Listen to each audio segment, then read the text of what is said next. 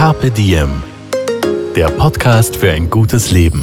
Daniela Zeller und Holger Potje, jede Woche abwechselnd im Gespräch mit inspirierenden Menschen. Welche Rolle spielt ein bewusster Lifestyle für Sie? Woraus schöpfen Sie Kraft? Über Ernährung, Bewegung, Bewusstsein und Erholung. Wie finden Sie die richtige Balance im Leben? Woran sind Sie gescheitert? Und wie sind Sie wieder aufgestanden? Wie gelingt Ihnen das? Was für Sie persönlich ein gutes Leben ausmacht. Carpe Diem. Heute mit dem Mediziner und Theologen Dr. Johannes Huber. So, ich bin jetzt in der wunderschönen Ordination von Herrn Professor Dr. Dr. Huber und äh, dieser Tag war schon sehr, sehr aufregend. Wir hätten uns nämlich eigentlich zum Mittag äh, getroffen für dieses Gespräch. Da hatte mein Zug relativ große Verspätung und so haben wir das verschoben und es ist jetzt fast 20 Uhr. Und das passt eigentlich ganz gut denn zwei Intervallfaster treffen sich am besten am Abend, dann kommt man nicht auf blöde Gedanken. Herr Professor, danke schön, dass Sie mich so spät hier noch empfangen. Ich danke Ihnen, dass Sie trotz der Strapaz der Zugverspätung heute noch um 20 Uhr zu mir kamen. Es ist mir eine große Ehre. Ich habe nämlich mit, mit großer Freude Ihr neues Buch gelesen. Die Anti-Aging-Revolution, Spielen schlank, länger jung. Das haben Sie gemeinsam mit Bernd Österle geschrieben, dem siebenfachen Mr. Universe. Ich frage Sie gleich, wie bleibt man schlank und jung gleichzeitig? Es gibt natürlich viele Wege nach Rom und auch zu diesem Ziel. Ein Weg ist sicher der, der in den großen Religionen schon seit Jahrhunderten vorgegeben war und der von der modernen Biologie und Medizin auch zunehmend bestätigt wird, nämlich dass man die Nahrungszufuhr drosselt und damit natürlich auch die ganzen metabolischen äh, Leistungen, die der Körper vollbringen muss, wenn er isst, die reduziert man auch. Und das ist in etwa vergleichbar mit einem Auto, das nicht permanent 160 fährt, sondern ab und zu nur 50, 60 oder nur 30 Stundenkilometer. Und darüber hinaus weiß man auch, dass der äh, Körper und dass unser, unsere Zellen in genialer Weise beim wenig Essen zusätzlich noch Regenerationsmechanismen in Gang setzen. Also es ist nicht nur der Verschleiß, den man reduziert, sondern man induziert auch Überlebensstrategien, die die Evolution zusammengebastelt hat. Denn immer dann, wenn wenig zu essen ist, hat die Evolution den Eindruck gehabt, das Individuum stirbt und muss den natürlich ausstatten mit neuen Kräften, damit er nicht stirbt. Ja, jetzt kann man das nennen, das Abendessen weglassen oder Dinner Canceling oder Intervallfasten oder 16-8. Es ist immer dasselbe. Also wir, wir müssen eine Zeit lang fasten, damit der sogenannte Autophagie-Prozess in Kraft tritt. Wo, was das genau ist, darüber sprechen wir noch. Und jetzt gibt es aber äh, gerade viel Literatur auch zu diesem Thema. Und, und ich beschäftige mich schon länger damit, weil ich das auch mache. Und ich bin stutzig geworden in den letzten Jahren, weil plötzlich propagiert wurde, man darf auch das Frühstück weglassen. Und das ist so ganz gegen meine Erfahrung und gegen alles, was Sie ja auch sagen. Daher meine Frage, stimmt das? Funktioniert Fasten auch, wenn ich zu Abend esse und aufs Frühstück verzichte? Wir haben natürlich auch in der äh, Wissenschaft Rede- und Pressefreiheit. Das, was für äh, den Journalismus äh, das oberste Heiligtum ist. Und auch hier können wir verschiedene Thesen und Hypothesen in der Medizin von uns geben, müssen die natürlich dann bis zu einem gewissen Grad belegen. Faktum ist, dass in der Früh das Insulin besonders reichhaltig den Menschen zur Verfügung gestellt wird, aus der Steinzeit noch, weil man eben am Morgen eher etwas gefunden hat als in der Nacht. Und das assoziiert natürlich die Evolution mit einer Nahrungszufuhr. Darüber hinaus gibt es tatsächlich Arbeiten, und das ist ja immer das Entscheidende, die zeigen, dass das Breakfast Skipping, so wird das auch in der mhm. Literatur genannt, dass das eher Nachteile als Vorteile hat. Aber man muss auf der anderen Seite sagen, es entspricht natürlich äh, mehr dem alteuropäischen und dem neueuropäischen Lebensstil, nämlich dass man am Abend ausgeht, den ganzen Tag arbeiten muss, man froh ist, wenn man sich dann zu Hause hinsetzen kann, den Tag Revue passieren lässt und dann auch etwas isst und etwas trinkt. Das Problem, das man allerdings hier vergisst, ist, äh, die Chronobiologie. Also unser Leben ist abhängig bis zu einem gewissen Grad von der Erdrotation, ob wir das wollen oder nicht. Und die Erdrotation teilt die 24 Stunden in Abschnitte. Und äh, einer dieser entscheidenden Abschnitte ist äh, die Zeit um Mitternacht. Und hier wird das sogenannte Wachstumshormon aus der Hypophyse, das ist die Drüse zwischen den Augen, freigesetzt. Und dieses Wachstumshormon ist ein Regenerator der regeneriert unsere Zellen, der regeneriert Organe, macht vieles andere mehr und wird vor allem zwischen 0 Uhr und 2 Uhr in der Früh ausgeschüttet. Und das tut die Hypophyse, so heißt diese Drüse, die das macht, umso lieber, je niedriger der Glukosespiegel ist und je niedriger der Insulinspiegel ist. Mhm. Und wenn beide niedrig sind, dann wird das Wachstumshormon massiv freigesetzt und man erspart sich das, was die amerikanischen Freunde heute machen, nämlich sich das Wachstumshormon zu spritzen, zu initiieren. Das könnte man ja auch. Wenn man äh, Insulin und Glucose niedrig hält und damit die Hypophyse anregt, dieses Wachstumshormon per se, also von sich aus, alleine zu produzieren. Und das ist eigentlich der ganz große Vorteil dieser acht Stunden vor Mitternacht. Mhm. Also wie sieht das ganz konkret aus? Angenommen, ein Mensch steht auf um 6.30 Uhr. Dann soll er würde man äh, der Weisheit äh, der Menschheit folgen, zunächst so frühstücken, wie ein König. Mhm. Wenn ihm danach nicht ist, dann soll er ohne weiteres etwas Aufmunterndes, einen Tee, einen Kaffee trinken und auch wissen, dass die Kohlenhydrate in der Früh kein Gift sind, sondern der Körper hat normalerweise ausreichend Insulin zur Verfügung gestellt, um äh, diese Kohlenhydrate zu verdauen. Und darüber hinaus braucht man natürlich in der Früh äh, mentale Vigilanz, man braucht Hirnleistung und das Gehirn lebt eigentlich nur von den Kohlenhydraten. Das also kann das heißt nur so ein, Kohlenhydrate. Ein, ein, Porridge, ein Brot. Richtig, richtig. Pancakes. Natürlich jetzt nicht mit einem hohen äh, Glucose- oder Insulinindex, aber Kohlenhydrate in gesunder Form. Mhm. Natürlich, letzten Endes entscheidet äh, das Wohlbefinden. Das Wohlbefinden ist die oberste Autorität in der Medizin. Aber wenn es geht und wenn man das Wohlbefinden so trimmen kann, dass man in der Früh normal isst oder zumindest so, dass ausreichend Kohlenhydrate das Gehirn äh, versorgen, dann ist das sicher optimal. Und auch schon ein bisschen Proteine dazu? Ist das wichtig? Oder kann wirklich Fokus auf die Kohlenhydrate? Man kann es so, wie der Körper einem das rät. Aber das Gehirn äh, braucht Kohlenhydrate. Es kann nur Kohlenhydrate zunächst direkt verwerten. Wenn man Proteine isst, muss es wieder umgewandelt werden vom Körper in Kohlenhydrate. Also das ist sicher das Brain Food für die erste Sekunde des Wachsens. Mhm. So, jetzt haben wir uns äh, gut, also satt gegessen, ausreichend, schreiten zur Tat. Und dann irgendwann frühen Nachmittag, Nachmittag sollte man nochmal ein Mittagessen zu sich richtig, nehmen. Richtig. Ja. Was wäre da ideal? Denn ich denke, zu klein darf das ja nicht ausfallen, denn sonst kriegt man ja tatsächlich bald wieder Hunger. Ja, das soll natürlich schon also die drei großen Gruppen der Nahrungsbestandteile beinhalten, wobei natürlich das auch bei der Frau von Zyklus zu Zyklus Phase abhängig ist. Nicht? In der ersten Zyklusphase braucht äh, äh, der weibliche Körper andere Grundstoffe als in der zweiten äh, Zyklushälfte. Aber grosso modo kann man sagen, Proteine äh, möglicherweise von einem Tier, das entweder keine Füße oder nur zwei Füße hat, mhm. aber nicht vier Füße oder Proteine auch aus dem Nahrungsbereich und sehr viel an Zellulose. Die Zellulose ist so ein Präbiotikum für die Darmbakterien.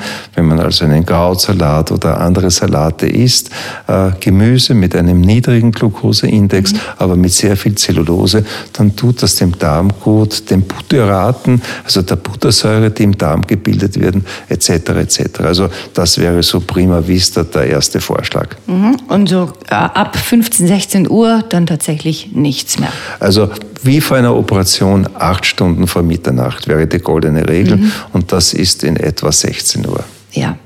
Äh, wie schaut es aus mit diesen berühmten Zwischenmahlzeiten? Snacken. Also auch hier ist äh, der Mensch seine eigene oberste Autorität. Aber gesünder ist es natürlich schon so, es wie in der Steinzeit zu machen.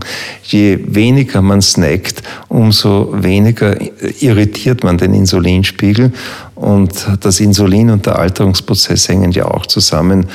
Also wenn man auf Snacks verzichten kann, ab Lebensmitte würde ich vielleicht mhm. sagen, in jungen also so Jahren, wie bei Ihnen, können nein, Sie nein, das ich bin 43, machen. ich soll, glaube ich, auch nicht mehr snacken. Der Gynäkologe dürfte sagen, das sieht man Ihnen nicht an. Naja, aber wissen Sie was, ich hatte eine Zahnspange wirklich vor so sechs, ja. sieben Jahren, so eine äh, unsichtbare zum Rausnehmen. Mhm. Und spätestens da habe ich mir das Snacken abgewöhnt. Und zwar nachhaltig, weil ja. man muss das immer rausnehmen, reinigen, wieder rein. Das war auch eine das war zu mühsam. Übung, ja. Ja, und ich mochte das nie so gerne. Geht auch in meinem Beruf nicht. Und ja. ich stelle fest, wenn ich snacke, geht nichts mehr. Ja. Ich war einmal auf Ayurveda-Kur mhm. und musste mehr essen, als ich normalerweise esse auch immer Abendessen ja. und meine Verdauung hat einfach gestoppt. Ja. Und ich wusste, ich muss nur einmal das Abendessen wieder weglassen und es wird wieder alles gut. Und ja, so, der Körper so kann sich unheimlich regenerieren. Ja. Schnell. Wie kann man das lernen? Denn so viele Menschen sagen, mir leuchtet das alles ein, ich möchte das gerne, aber ich kriege so Hunger am Abend, ich schaffe das nicht. Naja, man kann das äh, mit Hilfe des Dopaminfastens versuchen ja. äh, zu lernen. Das heißt, man weiß, dass das Dopamin danach ruft und damit der ganze Körper auch. Und man stellt sich äh, den ganzen Tag vor, wie werde ich es schaffen, diesem äh, Ruf des Dopamins zu widerstehen. Das ist ja mein Lieblingskapitel auch im Buch. Darum möchte ich mit Ihnen da länger drüber sprechen. Äh, erstens, was genau ist Dopamin? Dopamin ist das Glückshormon, das immer dann freigesetzt wird, wenn es für den Körper wichtig ist, dass man etwas tut, das die äh, Erhaltung der Art sichert. Und Reproduktion zum Beispiel ist etwas, was für die Arterhaltung wichtig ist. Deswegen ist Sexualität mit Dopamin verbunden. Die Nahrung natürlich genauso, wenn, ich, wenn fast nicht noch wichtiger. Wenn man nichts isst, stirbt man. Und deswegen belohnt die Evolution den, der isst, mit einem Dopaminstoß. Das heißt mit Glückseligkeit. Ich sorge für das Glück. Mhm. Dopamin. Und leider weiß unser System nicht, dass Einkaufen, Glücksspiel äh, nicht das unbedingt notwendig ist, um zu überleben. Richtig. Und das Gleiche natürlich auch dann vom Dopamin mehr oder weniger belohnt wird, unter Anführungszeichen. Und das Dopamin hat natürlich dann noch einen Pferdefuß, nämlich in einer Zeit, wo es keine Supermärkte gab und wo man tatsächlich vorsorgen musste in der Nahrung, hat das Dopamin, wenn man etwas gegessen hat, nicht nur augenblicklich äh, die Glückseligkeit vermittelt, sondern äh, die Lust auf mehr mhm. auch den Menschen äh, signalisiert. Und deswegen hört man dann nach der zweiten Zigarette nicht auf. Man braucht die dritte und die vierte Zigarette. Man hört nach einem Glas Wein nicht auf, sondern man braucht mehrere Gläser. Und ähnlich ist es natürlich auch beim Essen. Mhm. Und das ist das Problem, das man durchbrechen muss. Und das kann man nur durch eine gewisse Form von Askese. Denn äh, das Wort Askese kommt aus dem Griechischen und heißt äh, von, zwar von Askein und heißt so viel wie üben. Das heißt, an sich müsste unser Planet ein asketischer Planet sein. Und er ist es auch, wenn man in die Fitnesscenter blickt, wie viel dort äh, üben mhm. am Fahrrad. Aber man kann nicht nur am Fahrrad üben, man kann auch mental üben und auch eine, eine mentale Askese, Askese, vornehmen. Und das wäre zum Beispiel das Dopaminfasten. Mhm. Wie, wie kann man das zum Beispiel machen? Indem Sie äh, einen Tag oder den Tag quasi als ein Exerzitium betrachten. Sie denken den ganzen Tag danach darüber nach, wie wird es mir heute gelingen, tatsächlich den Hunger zu widerstehen. Mhm. Entweder mit sehr viel warmen Getränken, mit Kräutertee, mit der Konsultation und mit dem Gespräch eines äh, Vertrauten, mit dem man sich abreden kann, quasi einen Beichtvater unter Anführungszeichen, den man involviert. Also da gibt es schon verschiedene Möglichkeiten, Hilfe, Hilfestellungen zu bekommen. Und äh, dann kommt der Tag, wo das oder der eine Tag, wo das auch gelingt. Mhm. Und das Interessante ist, wenn es zwei, drei Tage gelingt, dann adaptiert sich der Körper bereits und dann ist das Eis gebrochen. Dann kann man das täglich machen. Ja, und der Körper möchte das auch. Er bedankt sich dafür mhm. und dieses Glücksgefühl, nicht, dass man äh, dafür Dank bekommt, das ist dann größer als das Glücksgefühl, wenn man etwas isst. Ja, und die, für mich ist es auch so, die Belohnung ist eher, wenn ich weiß, ah, heute ist ein Tag, an dem ich Intervall faste, äh, ist oft besser als das gute Essen. Sicher. Äh, klingt Richtig. jetzt wahrscheinlich total absurd für alle, die das noch nicht gemacht haben, ist aber tatsächlich so. Stimmt, ja. Wie oft in der Woche sollte man Intervall fasten? Ja, das soll man natürlich auch nicht dogmatisch machen. Nicht? Die Dogmatik hat hier nicht sehr viel äh, zu suchen. Äh, das Gute ist des besseren Feind. Also man soll einmal beginnen an den Tagen, wo man nicht den ganzen Tag wirklich extrem viel arbeiten muss und dann am Abend nicht anders kann als essen. Nicht? Man kann den Samstag, man kann den Sonntag verwenden äh, zu einem Zeitpunkt, wo man auch zu Mittag in Ruhe essen mhm. kann. Denn oft kann man leider zu Mittag nicht essen und damit soll man beginnen. Mm, also wenn man mal sagt, zwei Tage in der Woche und wenn man sich dann einpendelt auf ich weiß nicht, viermal ja, dreimal Abendessen. Also undogmatisch, allerdings erfahrungsgemäß weiß ich, dass wenn Patientinnen das zusammenbringen und wenn sie sich äh, daran gewöhnt haben, dann möchten sie gar nichts mehr am Abendessen. Dann ist das Glücksgefühl oder das Wohlbefindlichkeitsgefühl so groß, dass sie dabei bleiben. Ja, es sei denn, das Glücksgefühl ist auch sehr groß, wenn man in einer Runde äh, mal sitzt und, und da. Der Mensch ist ein Endsoziale, ein Zoonpolitikon, hat der man muss Aristoteles gesagt. Und insofern muss man abwägen, das ist richtig. Mhm. Aber keine Dogmen, sondern ja. situationsgemäß handeln. Wie, wie machen Sie das, Sie persönlich?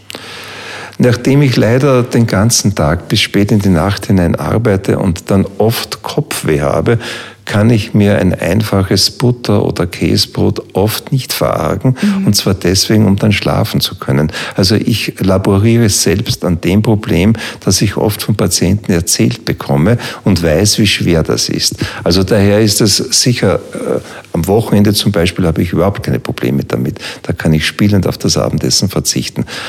Also man ist natürlich im Arbeitsprozess schon bis zu einem gewissen Grad auch nervlich und stressmäßig gefordert. Und dann ist die kurzzeitige Erhöhung des äh, Insulins auch so etwas wie eine Beruhigung, nicht? Mhm. Und das muss man natürlich auch ins Kalkül stellen. Ja, also Sie kommen dann also quasi runter. Man kommt runter und kann dann besser schlafen. Mhm.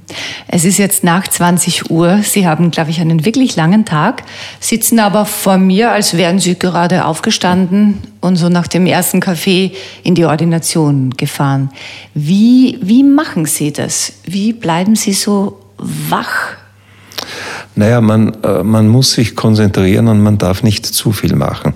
Äh, die Wissenschaft zum Beispiel, aber auch die ärztliche Praxis hat eine Eigenschaft, äh, die gut oder schlecht ist, und zwar es ist die Eigenschaft der Eifersucht. Die möchte nicht, dass man zu viel macht wenn man Wissenschaft betreibt und viel liest und versucht, sich da am Laufenden zu halten, dann ist das ein eifersüchtiges Unternehmen. Wenn man fünf Dinge daneben macht, äh, jeden zweiten Tag an Einladungen folgt, permanent in Gesellschaften sich befindet, dann geht das auf Kosten der Wissenschaft und auch auf Kosten der Konzentration. Und ähnliches ist es, wenn man Verantwortung für Menschen und für Patientinnen übernimmt. Nicht? Auch da muss man sich konzentrieren und kann nicht zu viel machen.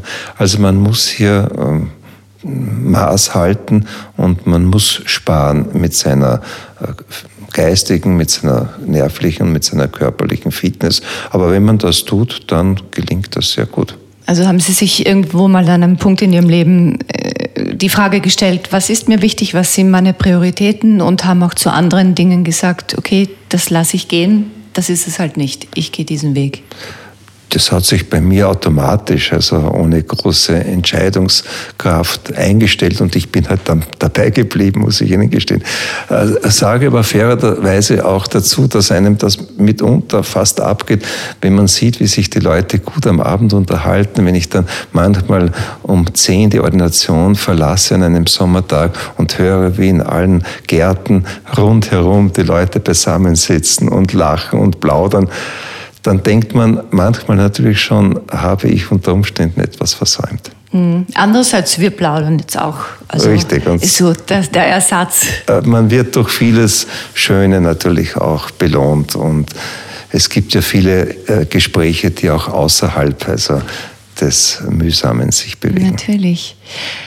Ich habe mich beim, bei der Vorbereitung auf das Gespräch gefragt, was Ihr Punkt im Leben war, wo Sie sich nicht für die Theologie äh, entschieden haben, sondern für die Medizin. Denn Sie haben mir beides studiert. Naja, das kann ich Ihnen wahrheitsgemäß sagen. An sich interessiert hat mich die Biologie immer schon, und zwar vor allem die Fortpflanzung der Tiere. Äh, die, ich bin am Land eine Zeit lang aufgewachsen und da wird man natürlich Zeuge, wie äh, die Natur lebt und wie sie arbeitet und wie sie sich auch reproduziert. Und ich war dann äh, in einem Internat, weil in der Stadt in Heimburg an der Donau gab es kein Gymnasium. Und in diesem Internat hatte ich einen Religionsprofessor und der hat mich unbedingt zur Theologie motivieren wollen. Und nachdem ich ein sehr ein aufmüpfiger Schüler war, der zweimal beinahe aus disziplinären Gründen des Internates verwiesen worden wäre und dieser Religionsprofessor sich eingesetzt hat, dass das nicht der Fall war und ich ihm dadurch natürlich bis zu einem gewissen Grad verpflichtet war, habe ich mir gedacht, na also die Theologie kannst du auch dir einmal anschauen. Und so habe ich mehr oder weniger ein Doppelstudium gemacht. Mhm. Also ich habe mit einem Jahr Unterschied promoviert, also ich habe beides nebeneinander gemacht. Ja, und Sie waren dann einer der äh, persönlichen Sekretär von Kardinal Franz König und, und haben da unendlich viel Inspirierendes auch kennengelernt. Naja, das hat sich auch durch Zufall eher ergeben, weil mein lieber Freund Walter Kirchschläger, mit dem ich zusammen Theologie studiert hatte, der war damals äh, Sekretär bei Kardinal König und ich musste mich ja irgendwie, musste meinen Lebensunterhalt verdienen und war Assistent neben dem Medizinstudium am Institut für Neues Testament und habe dort halt meinen Lebensunterhalt erarbeitet daneben aber schon fast die Medizin fertig gehabt. Und eines Tages ruft mich der Walter Kirchschläger an und sagt, ich möchte eigentlich die wissenschaftliche Laufbahn äh, am Gebiet des Neuen Testamentes, also wo du gerade auf einen Assistentenposten sitzt, einschlagen. Und äh, so mache ich dir einen Vorschlag, können wir nicht den Posten tauschen. Ich komme als Assistent auf die Universität und du kommst zum Kardinal und wirst Sekretär und kannst daneben Medizin weitermachen und äh, das auch äh, dann zum Abschluss bringen. Und so ist es dann gekommen. Und ich muss tatsächlich gestehen, also das waren extreme Prägejahre für mich, weil wer hat schon die Möglichkeit, in ganz jungen Jahren ähm, bei der Familie Kennedy eingeladen zu werden? Äh, wer hat die Möglichkeit, mit äh, dem damaligen Bundeskanzler Bruno Kreisky äh, zumindest einige Minuten plaudern zu dürfen? Also da muss ich fairerweise sagen, also das hat mich schon, schon geformt und ich habe das auch aufgesaugt wie ein Staubsauger. Mhm. Und insofern bin ich der Zeit eigentlich sehr dankbar. Ja. Was hat Sie diese Zeit gelehrt? dass man tolerant sein muss, nicht? Denn äh, die katholische Kirche zeichnet sich ja nicht besonders durch Toleranz aus und es war beeindruckend, wie Kardinal König von einer enormen Toleranz getragen war und äh, es im Prinzip egal war, welcher politischen Partei jemand angehört hat, ob er vorbestraft war oder nicht. Er ist zu Weihnachten immer ins Graue Haus gegangen und hat dort die Gefangene besucht und ihnen alles Gute für das Weihnachtsfest gewünscht. Also äh, er war von einer enormen Toleranz und das hat mich dann auch später begleitet. Mhm. Die Frauenmedizin ist das, wofür Sie brennen, glaube ich, kann man sagen, und immer schon gebrannt haben. Ja. Warum gerade dieses Thema? Sie hätten ja auch Psychiatrie machen können oder Dermatologie. Naja, die Reproduktion, die Erhaltung der Art, die Fortpflanzung hat mich seit Kindesbeinen in der Tierwelt besonders äh, fasziniert. Und das wollte ich dann natürlich auch in der Medizin so beibehalten. Und deswegen bin ich ja eigentlich zunächst in der Reproduktionsmedizin mhm. gelandet, künstliche Befruchtung etc. Und dann natürlich eines äh, gesehen, dass äh, die Evolution in etwa vor 300 Millionen Jahren einen ganz großen Sprung gemacht hat. Denn wenn man sich vorstellt, wie wurde vorher das äh, Leben weitergegeben? Die Fische, die legen irgendwo einen Laich ab und geben dem männlichen Artgenossen die Möglichkeit, praktisch in Vorbeigleiten dort eine Spermawolke zu deponieren. Also unerotischer kann das große Wort Werk der Fortpflanzung nicht stattfinden. Bei den Reptilien und Vögeln ist es ähnlich, die legen die Eier oft in, die, in den Sand und überlassen es der Sonne, dass dann neues Leben draus wird. Und dann vor in etwa 290 Millionen Jahren, so genau kann man es natürlich nicht sagen, weil niemand von uns dabei war, aber in etwa stimmt der Zeithorizont, hat die Evolution gesagt, das machen wir anders. Mhm. Wir werden die Weitergabe des Lebens von außen in das Körperinnere eines Lebewesens legen. Und dieses Lebewesen sollte später den Namen Eva bekommen. Mhm. Eva die Frau. Und damit begann letzten Endes das Zeitalter der endokrinen Innenpolitik. Und das hat natürlich alles revolutioniert. Eva hat plötzlich ein völlig neues Herz-Kreislauf-System gebraucht. Und damit sind wir bei der Frauenmedizin. Denn sie muss ab und zu für zwei äh, das Herz schlagen lassen. Für sich selbst und für das Kind. Ein neues Immunsystem. Denn wenn das Kind im Inneren eines anderen Lebewesens heranwächst und teilweise vom Genom nicht der Mutter gehört, sondern dem Vater, dann müssen Mechanismen da sein, die die Abstoßung verhindern. Das Stoffwechselsystem wurde auf den Kopf gestellt. Denn beim Homo sapiens benötigt eine Schwangerschaft zusätzlich zum normalen Leben 140.000 Kilokalorien. In einer Zeit, wo es weder Alete, Nestle, Milupa war, gab, hatte das, äh, die Evolution Sorge zu tragen, dass das im Körper der Frau gespeichert wird. Also man kann mit gutem Gewissen sagen, mit einer derartigen Großleistung hatte sich weder vorher noch nachher die Evolution in das Gästebuch von Mutter Natur eingeschrieben. Mhm. Und das ist auch das Faszinierende an der Frauenmedizin und an der genderspezifischen Medizin. Das ist ein riesengroßes Wunder. Ja. Wie soll ich das formulieren? Haben sich die Frauen verändert in all den Jahren? Sind die Frauen strenger zu sich geworden? Hat sich das Stresslevel verändert? Was würden Sie sagen in den letzten Jahrzehnten? Wo stehen wir als Frauen?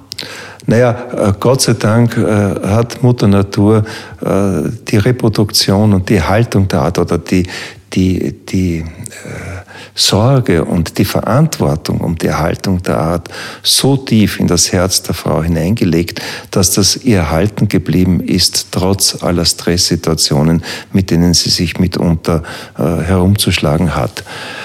Das, was natürlich dazugekommen ist, und da hat die Frauenheilkunde sicher ihren Beitrag geleistet, ist, dass das Leben von Eva äh, humaner und, und, und bis zu einem gewissen Grad leichter geworden ist.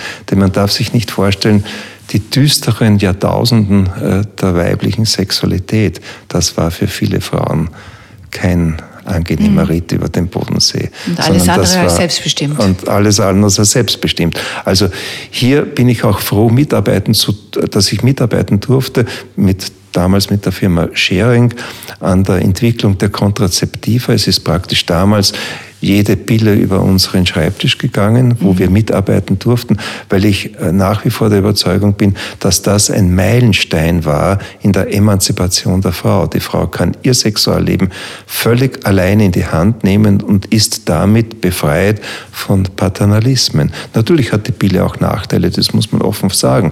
Aber ich erinnere an Barry March, das hat vor äh, 20 Jahren anlässlich der Jahrtausendwende eine Umfrage unter den Pariserinnen gemacht. Was hat ihr Leben am meisten verändert? Und an erster Stelle stand die Waschmaschine und an zweiter Stelle die Pille.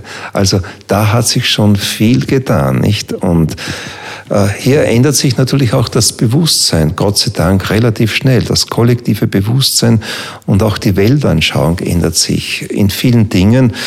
Das hat zahlreiche andere Gründe. Und hier sieht man natürlich auch, dass die Frau nicht nur gleichberechtigt mit dem Mann auf gleicher Augenhöhe stehen soll und muss, sondern dass sie für das Menschengeschlecht eigentlich eine viel höhere Verantwortung übernommen hat und dadurch auch höhere Privilegien bekam. Und das ist ja letzten Endes auch der innerste Grund, warum man immer einer Frau den Vortritt lässt, warum man ihr zuerst den Platz anbietet, warum die alte europäische Höflichkeit das bei allen Fehlern, die sie sonst mhm. gemacht hat, auch immer wieder im Visier hatte, weil eben die Aufgabe der Frau viel, viel größer ist für die Biologie als die des Mannes. Und das sieht man ja selbst im Hormonsystem, nicht? Die Frau hat drei verschiedene Hormonsysteme, die permanent oszillieren und die sich gegenseitig beeinflussen. Der Mann hat ein einziges Hormonsystem. Da kommt das Testosteron aus dem Hoden raus, so wie das Wasser aus äh, äh, dem Wasserschlauch, also ohne Intellektualität. Und würde man zum Beispiel die beiden Hormonsysteme vergleichen müssen, so wäre das äh, Hormonsystem der Frau vergleichbar mit einer hochkarätigen Schweizer Markenuhr, während äh, das System des Mannes eine eher billige Squatch ist. Also sind Frauen dann doch am Ende des Tages ein bisschen die komplizierteren Lebewesen? Privilegierter, privilegiert. Mhm. Und das sieht man natürlich auch äh, in der Lebenserwartung nicht die Natur privilegiert den weiblichen Körper in vielen Dingen und das ist letztendlich auch der Grund, warum Frauen länger leben und oft auch besser leben. Und äh, es kommt ja mitunter vor, dass manchmal Frauen auch zu mir kommen und ihren Mann mitschleppen. Quasi den schleppen sie dann so äh, bei der Tür rein und sagen, Herr Doktor, das ist mein Mann, so quasi ein Abbild des Jammerns. Helfen Sie ihm genauso, wie Sie mir geholfen haben. Und also, kann man da was machen? Äh, naja, mit Maß und Ziel. Worauf sollte man als Frau achten, wenn man lang, ich, ich, ich sage jetzt ganz platt, jung bleiben möchte und, und fit und vital?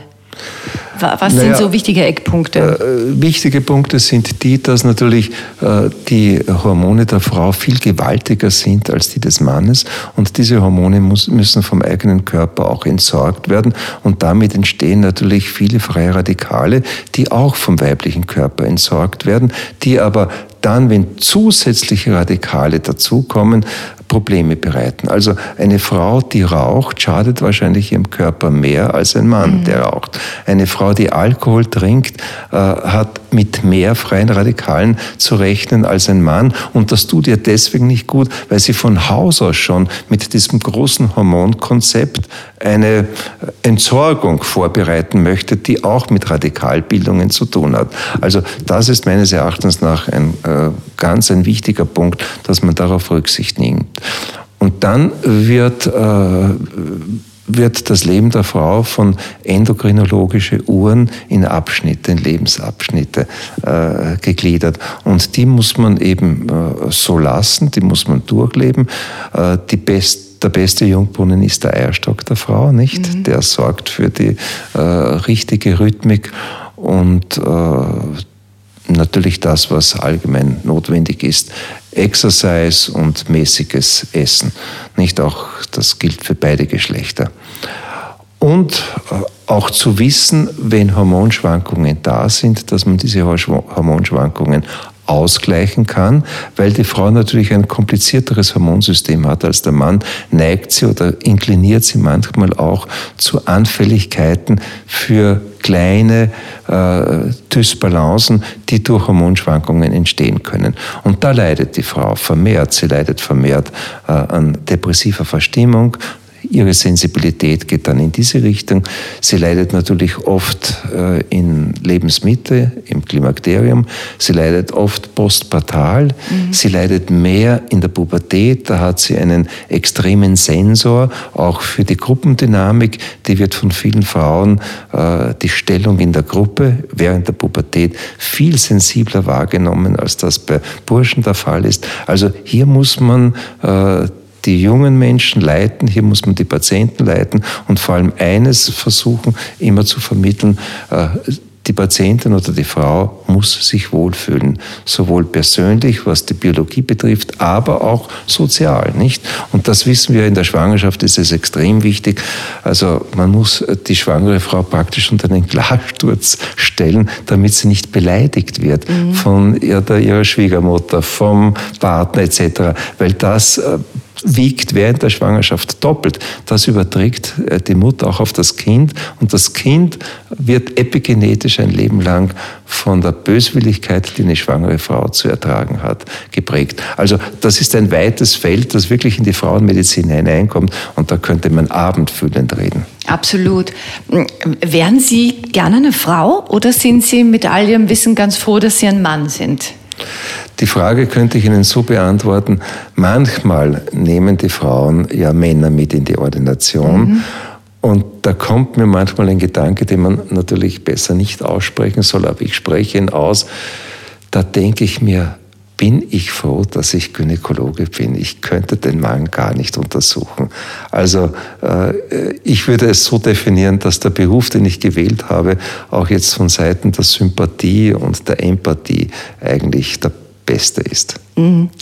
Meine Beobachtung ist auch, dass Frauen besser altern als Männer. Das ist richtig. Also wahrscheinlich äh, springen jetzt manche im Pferd auf, wenn sie das hören. Aber es ist wirklich meine Beobachtung.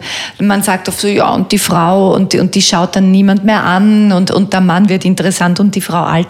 Und ich finde, das stimmt überhaupt nicht. Das ist richtig. Das beginnt schon bei der Gedächtnisleistung, nicht? Normalerweise hat die Frau ja ein besseres Hippocampus-System als der Mann. Sie merkt sich auch die Dinge viel besser, nicht? Mhm. Was für die Erhaltung der Art, für die Reproduktion, für, das, für die Sorge um das Kind extrem wichtig ja. ist. Merkt sich den Schlüsseln und die, äh, die Namen äh, und hat natürlich auch eine schnellere Zugriffsgeschwindigkeit zu den richtigen Worten. Deswegen kann sie auch schneller reden als der Mann. Mhm. Nicht der oft lange braucht, bis er das richtige Wort dann in seinem Sprachschatz findet. Also das ist sicher ein wichtiger Punkt. Und das Zweite ist auch, dass die Frau weiß, dass es Zyklen im Leben gibt und mit diesen Zyklen auch besser zurechtkommt. Und dann ist sie natürlich auch privilegierter, das muss man auch sagen, nicht von der Evolution. Und wenn sie sich hält und wenn sie tatsächlich also die Normen der vorgegebenen Natur einhält, dann altert sie langsamer und wahrscheinlich auch besser. Mhm. Also das, das Zufriedensein mit sich, höre ich daraus, ist ganz wichtig, um gut zu altern, so eine insgesamte Lebens, so ein Lebensglück zu haben, sich anzunehmen. Kein oder nur ganz wenig Alkohol, ja. nicht rauchen, Bewegung und, und die, die Nahrung reduzieren. Maßvoll im Essen. Mhm. Ja. Ist eigentlich nicht so schwierig. Und um nochmal auf das Essen zurückzukommen. Wenn wir maßvoll essen, wenn wir wirklich 16 Stunden nicht essen am Stück, ja. dann tritt der Prozess der Autophagie in Kraft. Das ist richtig. Wollen Sie kurz erklären, was das ist für alle, die den Begriff noch nicht kennen? Das ist eine Art Entsorgung. Das heißt also, der Körper hat Angst zu verhungern und überprüft im Körper, welche Zellen sind so schlecht, dass man sie so, sowieso einschmelzen müssen. Und die nimmt er raus und recycelt sie. Das heißt, er schmilzt sie ein und macht neue Bestandteile für den Organismus und für den Körper daraus. Und damit werden die alten Zellen forcierter eliminiert. Es wird aus den Bestandteilen der Zellen werden neue Zellen gemacht und das ist bis zu einem gewissen Grad ein Jungbrunnen. Und das passiert natürlich auch, wenn man in der Nacht, also ohne Kalorien, ins Bett steigt, wenn man sich also dafür tatsächlich einen neuen Partner sucht und der Name dieses neuen Partners ist Hunger. Ja. Und wenn man mit diesem Partner ins Bett geht, dann recycelt der Körper ordentlich. Genau. Und das hilft nämlich, wenn man nicht denkt so, oh mein Gott, jetzt habe ich Hunger, furchtbar, sondern wenn man sich denkt, toll. So. Ich habe Hunger, jetzt passiert gerade was. Und, und, je mehr der Hunger mich quält, umso jünger werde ich. Ja, denn ein Kapitel im Buch heißt ja auch bei Ihnen, Essen ist gesund, Hunger schützt vor Alter. Richtig, ja. Wovor schützt uns der Hunger noch? Naja, das ist ein neuer, äh, neues Wissensgebiet geworden, denn man hat gar nicht gedacht, dass der Hunger äh, nicht nur für die schlanke Linie gut ist und fürs Gewicht abnehmen, sondern dass verschiedene Körpersysteme davon profitieren. Und man weiß auch relativ genau, welche. Das Herz zum Beispiel profitiert davon. Dass natürlich der Cholesterinspiegel gesenkt wird, wenn man wenig isst und die Triglyceride und dass das per se einen Vorteil hat, das weiß man seit Jahrzehnten. Dass aber im Herzen Regenerationsmechanismen stimuliert werden über einen sogenannten Fibroblasten Großfaktor 21, der das Herz auch verbessert in seiner Arbeit, das ist neu.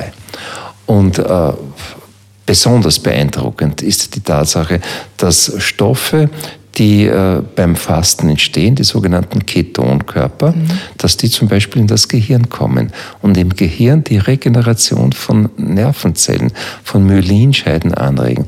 Man kann also förmlich das Gedächtnis verbessern und ich übertreibe jetzt nicht, es gibt auch Arbeiten, die das zeigen, wenn man tatsächlich diese Ketonkörper durch das Fasten anregt. Und ähm, das sind völlig neue Therapiestrategien, die bis in die Onkologie hineinreichen, wo man ja auch weiß, dass äh, wenig Essen das Risiko für Karzinome senkt und viel Essen ist ein Risikofaktor für viele Malignome. Und wenn man zum Beispiel eine Chemotherapie an einem Tag hat oder eine Bestrahlung, ist es besser, an dem Tag nichts zu essen. Denn damit wird die Sensitivität der Chemotherapie für die Krebszellen größer und für die gesunden Zellen, die werden davon nicht betroffen. Also auch in der Onkologie hat äh, die Restriction of Calories als Prävention, als enorme Präventionsmaßnahme Eingang gefunden. Das bedeutet, man macht es automatisch oft genau verkehrt. Na, man denkt, jetzt habe ich so eine stressige Zeit, jetzt brauche ich mehr. ganz viel Schokolade oder irgendwelche Nüsse Richtig. oder sonst was und jetzt belohne ich mich wenigstens mit ja. drei Gläsern Wein am Abend. Ja, das soll man nicht machen. Dabei sollte man da eher fasten. Ja, ist richtig, ja. Wenn man es zusammenbringt. Mhm. Warum hat so lange niemand an, an Fasten gedacht?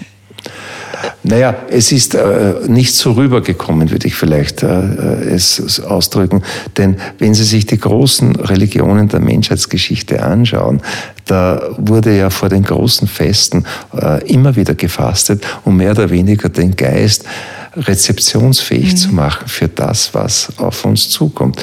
Denken Sie an Ostern, nicht an Gründonnerstag, Karfreitag, Kar-Samstag. Also da musste man Tage fasten. Und ich konnte einmal in sehr beeindruckender Weise am Berg Athos das Osterfest erleben. Und da bekamen wir tatsächlich drei Tage überhaupt nichts zu essen, außer Wasser. Und äh, äh unglaublich schwer, aber dann hat man fast den Eindruck gehabt, man ist um zwei Jahre jünger gewesen. Also das wirkt sehr wohl. Im Islam ist es ähnlich, im Judentum auch. Also die abrahamitischen Religionen, die kennen sehr wohl das Fasten und äh, das gehört zu den großen Weisheitsschätzen der Menschheit, ist aber dann natürlich äh, durch äh, das neue europäische äh, Leben in Vergessenheit geraten. Ja, also man, man wird auch geistig und emotional durchlässiger. Absolut, absolut. Durch, durch also das Fasten. Die, die Perzeptionsfähigkeit steigt und wenn man große Aufgaben zu erfüllen hätte, wäre es wahrscheinlich gut, vorher wenig zu essen. Und Kardinal König hat immer wieder gesagt, äh, wenn er etwas Wichtiges zu schreiben oder zu überlegen hat, dann macht er das immer mit einem leichten Hungergefühl. Mhm. Das leichte Hungergefühl soll bleiben, da ist die Kreativität, so sagte er damals, äh, am höchsten. Ja, ist auch bei mir so, wenn ich moderiere auf die Bühne gehe, weiß ich nur nichts vorher ja, essen. Richtig. Oder nicht ja, eben zwischendurch, weil dann werde ich geistig träge. Ja, ist richtig. Und ich kenne äh, kenn viele, die das so sagen. Ja. Was war Ihr erstes Fastenerlebnis? War das am Berg Athos oder schon vorher?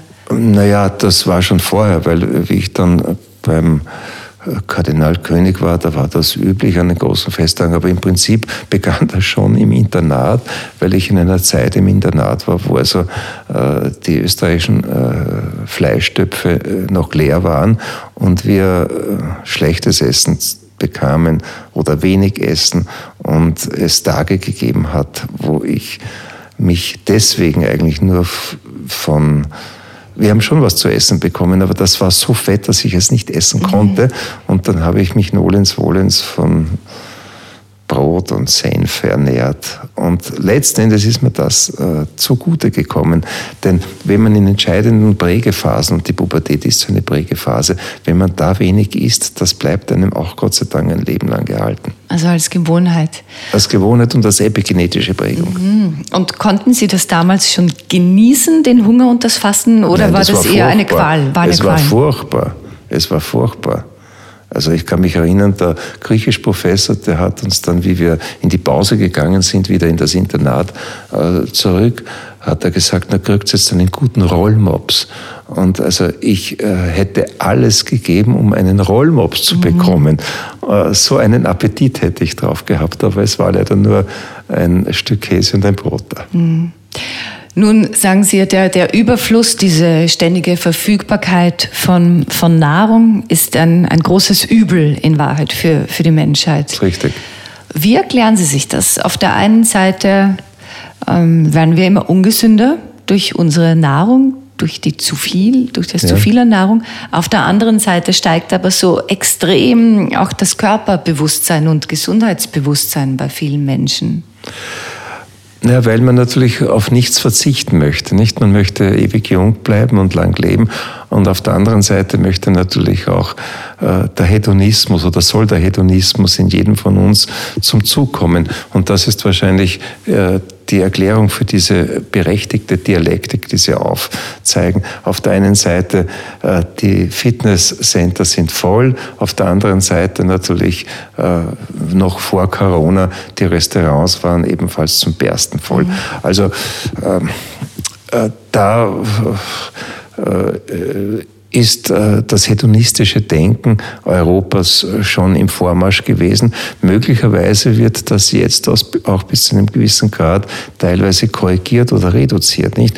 Äh, Patientinnen, die im Großkauf tätig sind, erzählen mir, dass eine Ware besonders Hochkonjunktur jetzt hatte, nämlich Küchen. Der Einkauf von Küchen ging angeblich in den Möbelhäusern sprunghaft nach oben, weil man jetzt gelernt hat, selbst sich ein wenig zu kochen und nicht in Restaurants zu gehen, die eine Zeit lang zu waren. Möglicherweise wird man auch das gesunde Kochen da entdecken und die Zeitschriften sind ja voll und auch die Medien sind voll mhm. vom gesunden Kochen, gesunden Essen. Also man wird sehen, wohin die Reise geht. Mhm. Was ist denn für Sie persönlich ein gutes Leben? Äh, da ziehe ich mich jetzt auf den Aristoteles zurück, äh, der gemeint hat, äh, das schönste Leben wäre, nicht jeden Tag arbeiten zu müssen, sondern einen Durchblick zu haben über die Dinge. Und er hat das auch mit einem griechischen Wort bezeichnet, nämlich er hat den Durchblick durch die Dinge als Theoria bezeichnet, die Theorie, die hinter allem steht. Natürlich das verträgt sich bis zu einem gewissen Grad schon auch mit der Arbeit. Aber die Erkenntnis, die Evolutionsgeschichte des Geistes, äh, was hinter äh, der Person eines Menschen liegt, wie viel er schon erlitten und erlebt hat, wie man ihn daraus verstehen kann, wie man auch die Geschichte aus vielen Anekdoten heraus erst verstehen lernt und wie sich das alles in unserem Körper sogar im Genom imprägniert über die MikroRNA. Unser Genom ist quasi ein Neuroarchiv geworden, wo all das verewigt wurde, was wir selbst erleben, was aber auch die Menschheitsgeschichte erlebt hat. Unser Genom besteht aus 50 zu 50 Prozent aus Virus-DNA. Mhm. Das heißt, die ganzen Virusinfektionen, die das Menschengeschlecht durchgemacht hat, durch die Evolution, selbst die sind in unserem Genom verewigt. Und möglicherweise sogar die Angst vor der Epidemie. Hypothese. Und zwar deswegen einfach erklärt, wenn wir jetzt hier sitzen und plötzlich würde aus dem Kasten eine 30 Zentimeter große Spinne kriechen, wir würden schreien und wegfliehen. Wenn wir auf der Straße gehen und jemand fährt mit 150 Stundenkilometer in einem Meter Abstand an uns vorbei, so ist das zwar nicht elegant, aber richtige Angst haben wir deswegen nicht.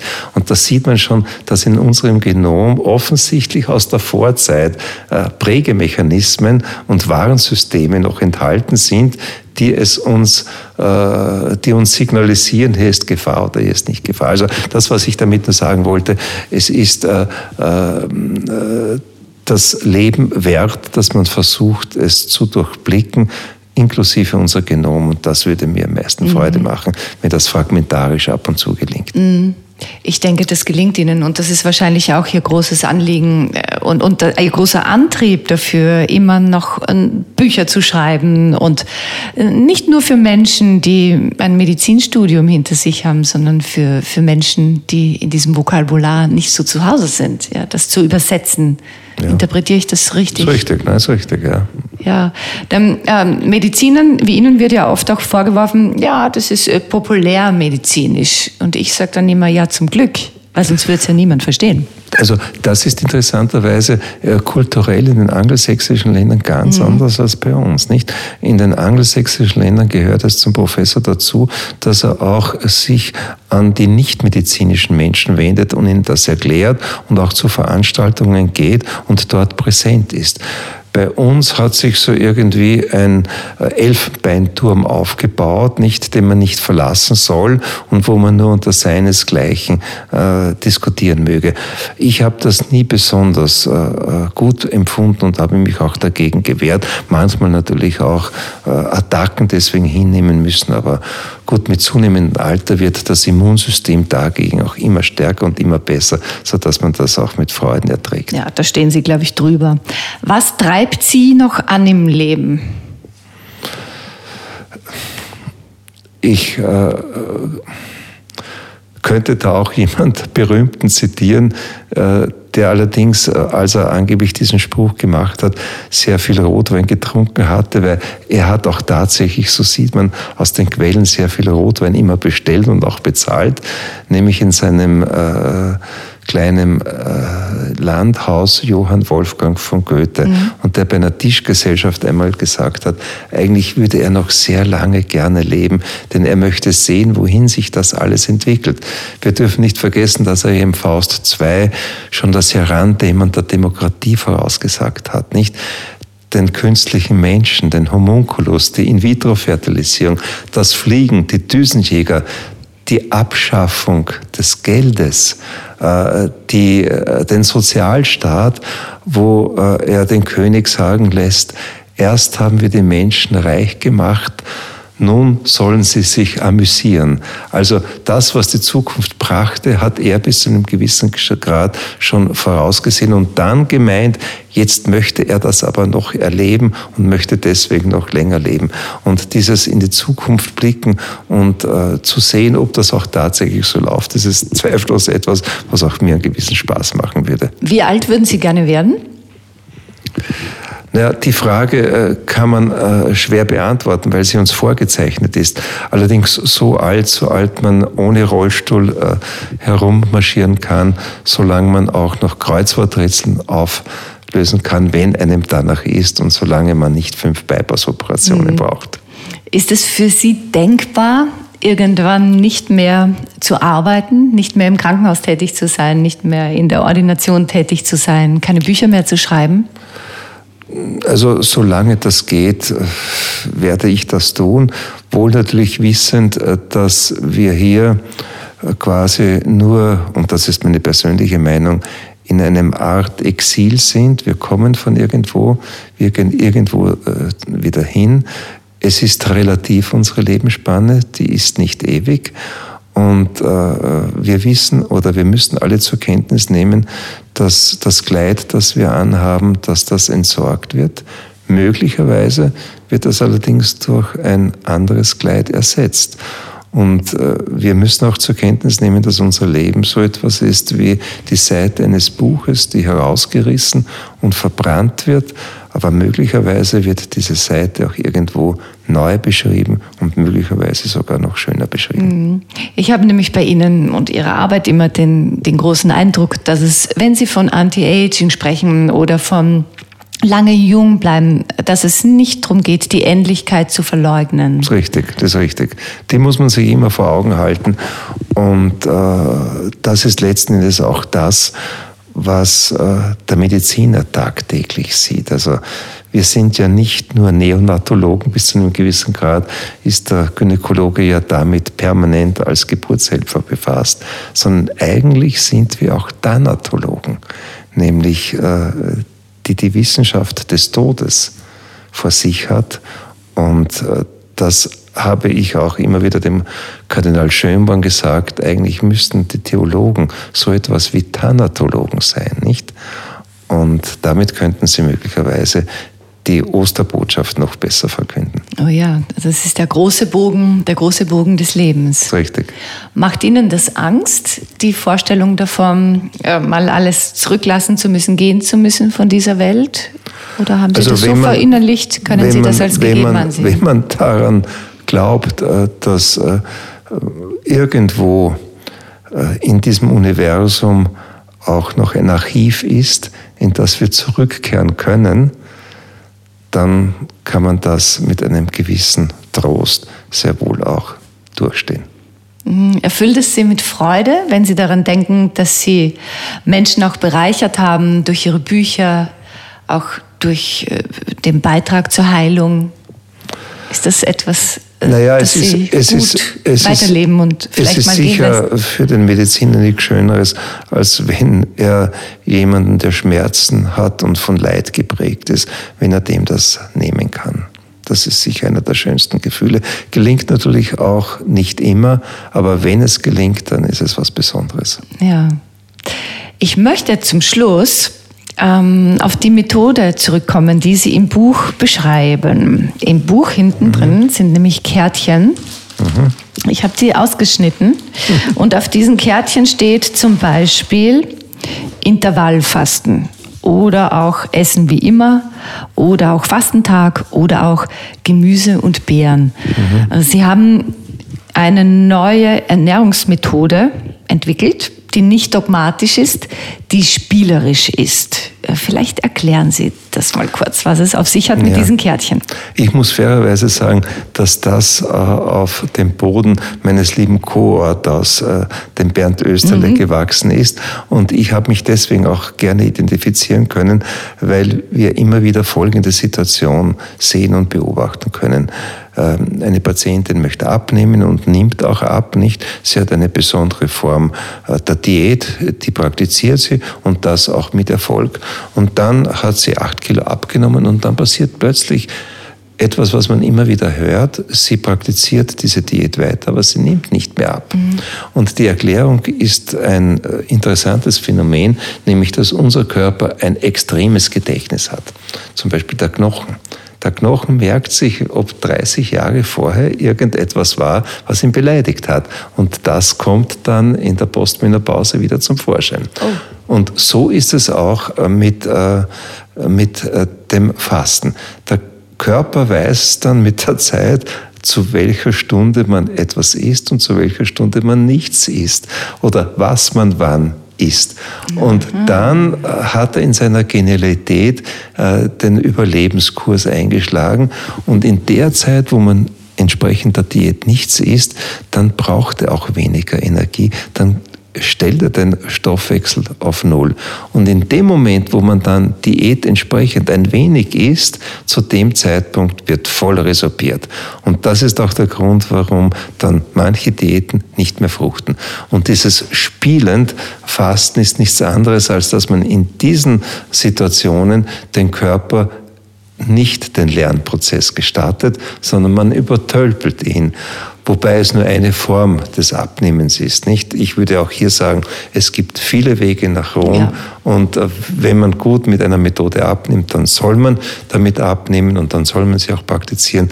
Wenn man aber ansteht und es geht nicht mehr weiter, wenn der äh, gedächtnisreiche Körper zugeschlagen hat, dann soll man auf diese Methode oder kann man mhm. auf diese Methode zurückgreifen. Und sagen, es sind 40 Tage, jeden Morgen ziehe ich eine Karte und das wäre heute zum Beispiel Fastentag, würde heißen, heute esse ich nichts. nichts. Morgen in der Früh ziehe ich vielleicht Essen wie immer, dann esse ich Völlig richtig, ja. Dreimal am Tag und, und, und somit äh, wundert sich mein Körper und, und, und nimmt weiterhin ab. Ja.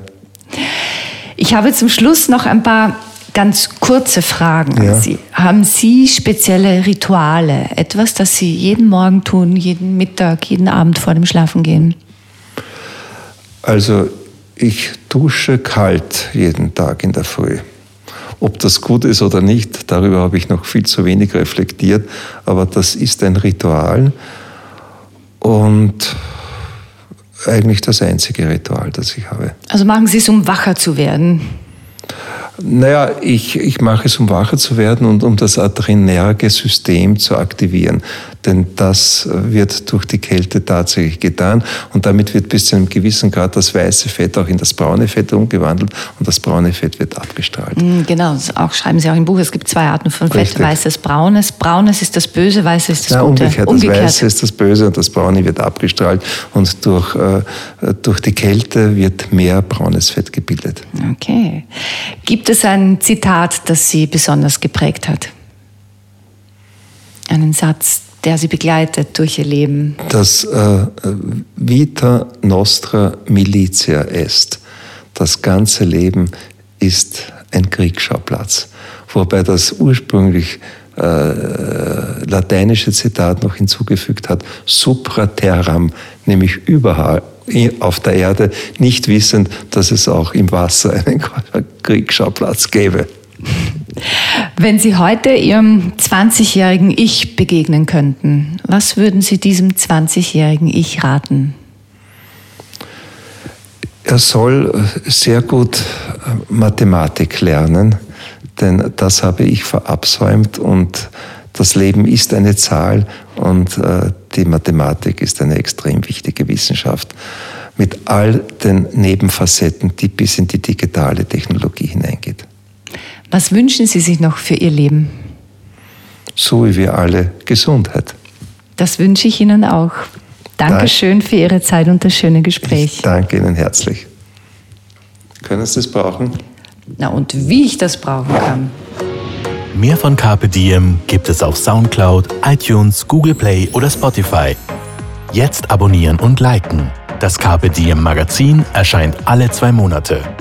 Besucht auch unsere Social Media Portale auf Facebook, Instagram und YouTube und unsere Website carpediem.live. Carpe Diem, der Podcast für ein gutes Leben. Wenn euch der Carpe Diem Podcast gefallen hat, dann schenkt ihm 5 Sterne bei Apple Podcasts. Wir freuen uns über eure Kommentare und sind jetzt auch direkt über podcast.carpediem.live erreichbar. Wir freuen uns über Anregungen, Kommentare und Ideen. Nächste Woche Holger Potje im Gespräch mit Ernährungsberaterin und Matcha-Zeremonienexpertin Lisa Müller.